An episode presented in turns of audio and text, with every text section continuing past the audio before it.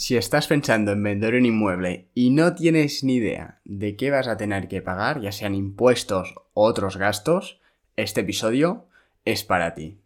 Dicho esto, me presento, yo soy Alex Solé, un agente inmobiliario aquí en Usona, Vic, y hoy quiero ayudaros a entender y ver todos esos gastos e impuestos que se tienen que pagar, al menos aquí en Cataluña, donde yo trabajo, al vender un inmueble. Dicho esto, solo quiero recordarte que puedes suscribirte a mi informe inmobiliario mensual en la descripción o en mi página web alexule.net. Dicho esto, empecemos. Vamos a empezar con los impuestos. El primero de todos y el más grande, el gasto o el impuesto en este caso más grande que vamos a tener que soportar al vender un inmueble aquí en Cataluña y en el resto de España en este caso, es el, el IRPF o el impuesto de sociedades. Eh, empecemos hablando sobre el impuesto de sociedades brevemente. Aquí en España es generalmente el 25% sobre el beneficio obtenido. Así que si compraste en 100 y vendiste en 150 en este caso, pagarías un 25% de estos 50.000 euros. Pero bueno, hoy nos centraremos más en personas físicas, es decir, personas normales y corrientes que no operan a través de una sociedad o empresa. En ese caso, vas a tener que pagar el IRPF, o también conocido como el impuesto sobre la renta de las personas físicas. Este se paga también sobre el beneficio obtenido, es decir, el precio de venta menos el precio de compra. Si vendiste en 200 pero compraste en 100, vas a tener que pagar el IRPF sobre estos 100.000 euros de beneficio que has obtenido. El IRPF en este caso es un impuesto progresivo y en 2023 los tramos de este, este IRPF, de las rentas del IRPF que se deben pagar al vender un inmueble es del 19% hasta 6.000 euros, de 6.000 a 50.000 euros un 21%, de 50.000 a 200.000 euros un 23%, de 200.000 a 300.000 euros un 27%, y más de 300.000 euros un 28%. Luego, aquí hay excepciones, pero antes de todo, quiero hablar sobre a qué me refiero con que es un impuesto progresivo. Pues digamos, en este caso, que vamos o hemos obtenido 50.000 euros de beneficio al vender un inmueble. Los primeros 6.000 euros tributan al 19% y en los siguientes 44, es decir, de 6.000 a 50.000 al 21%. No significa que hayas ganado 50.000 euros que todos los 50 tributan al 21. No. Los primeros 6 al 19, los siguientes hasta 50, 21, los siguientes hasta 200 al 23, etc. De esta forma, cuanto menos beneficio obtienes, pues menores son los tipos de gravamen. En este caso el mínimo son 19% y el máximo a data abril de 2023 es del 28%, al menos aquí en Cataluña. No sé si esto varía en, otros, en otras comunidades autónomas. Dicho esto, hay varias excepciones en cuanto a pagar el IRPF. La primera y la más común es la reinversión en vivienda habitual. Es decir, si tú vendes tu casa tu vivienda habitual donde vivías, tienes hasta dos años para comprar tu nueva vivienda habitual donde vas a residir sin tener que pagar impuestos ah, sobre la venta que tuviste. Es decir, si tú vendes tu casa donde vives para comprar la próxima donde vas a vivir, no vas a tener que pagar impuestos. Esto obviamente se tiene que ver, no es lo mismo a vender una casa de un millón de euros y obtener medio millón de euros de beneficio y luego comprar una de 50.000 euros, obviamente aquí luego se tiene que ajustar. Pero por lo general, si vendes tu casa y con el dinero que obtienes compras otra y ambas son viviendas habitual, tienes hasta dos años para hacer esta operación sin tener que pagar el IRPF por la venta que hiciste. La segunda excepción es la venta de vivienda habitual para mayores de 65 años. Es decir, si tienes 65 años y vendes tu vivienda habitual, no vas a tener que pagar el IRPF. Da igual si reinviertes este dinero en otra vivienda habitual o no. No, simplemente no vas a tener que pagar. Es importante recalcar que en caso de haber más de un propietario, por, por ejemplo, un matrimonio, donde uno ya tiene los 65 años y el otro no, en este caso no aplicaría esta excepción. Deben tener todos los propietarios, en este caso los dos ah, integrantes del matrimonio, los 65 años, siempre y cuando obviamente los dos sean propietarios, para que esta excepción pues se pueda realizar. Siguiente excepción, ah, y es una muy poco conocida, es la venta de segundas residencias para mayores de 65 años. De nuevo, si tienes más de 65 años y vendes en este caso no tu vivienda habitual, pero tu segunda residencia, puedes utilizar el beneficio obtenido y contratar antes de 6 meses una renta vitalicia hasta un máximo de 240.000 euros.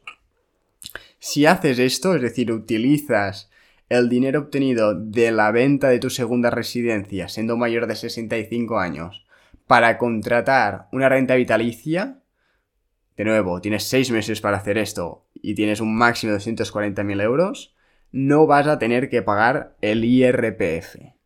Otra cosa a destacar es que vas a tener de nuevo que recibir la primera renta de esta renta vitalicia que has contratado antes de haber pasado un año desde su constitución.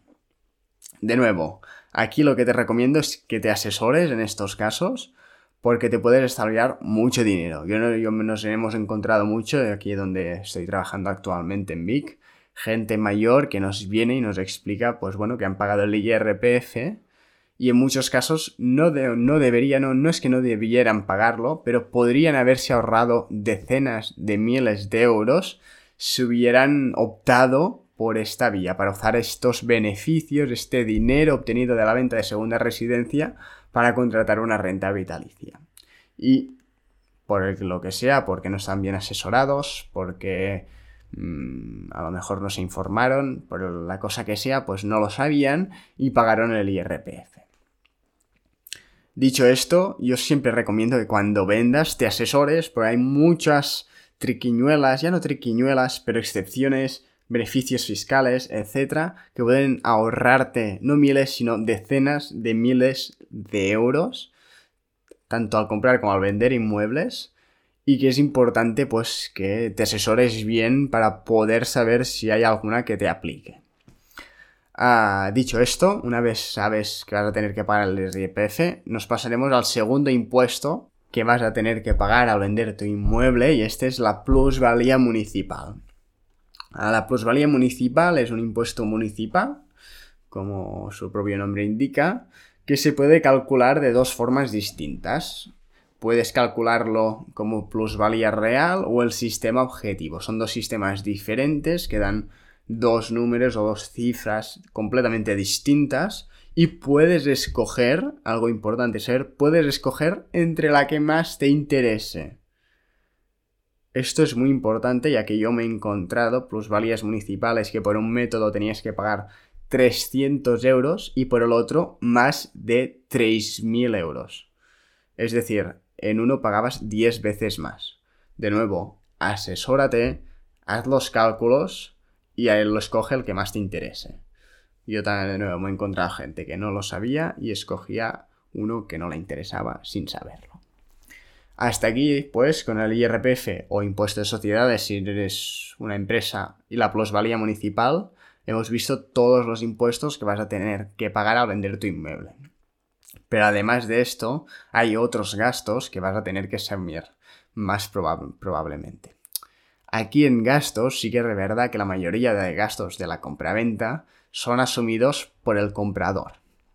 A pesar de esto, algunos de los gastos en los que puedes incurrir son normalmente gastos de cancelación de hipoteca, si se esca, es decir, si tenías una hipoteca, aunque hayas terminado de pagarla, vas a tener muy probablemente que cancelarla registralmente, es decir, va a tener que salir del registro de la propiedad, la vas a tener que quitar. Luego, otra cosa que vas a tener que asumir si se escae son los honorarios de la agencia inmobiliaria, al menos aquí en Cataluña, lo normal es que la agencia inmobiliaria o el agente inmobiliario lo pague el vendedor. De nuevo, aquí si se escae, si lo vendes por tu cuenta, no vas a tener que pagar esto. Y finalmente, otros gastos que te puedes encontrar es la tramitación, por ejemplo, de la cédula de habitabilidad y el certificado de eficiencia energético, que son ambos dos documentos que necesitas obligatoriamente para vender tu inmueble si este es una vivienda. Ah, y lo más probable en muchos casos es que si hace tiempo que compraste la vivienda, pues o no los tengas o estén caducados, porque probablemente vas a tener que tramitar ambos. Para que tengáis una idea, más o menos tramitar cada uno son unos ciento, ciento y pico euros, al menos aquí donde trabajo en Osona y ambos unos 200, 200 y pico, para que tengáis una referencia. Y de nuevo, os repito, son obligatorios para vender una vivienda, así que una vez empecéis a comercializar, a poner vuestra vivienda en venta, os recomiendo que los tramitéis ya, si los necesitáis o no los tenéis, ya que sí que es verdad que es incluso ilegal ah, poner a la venta o publicitar un inmueble sin tener estos documentos.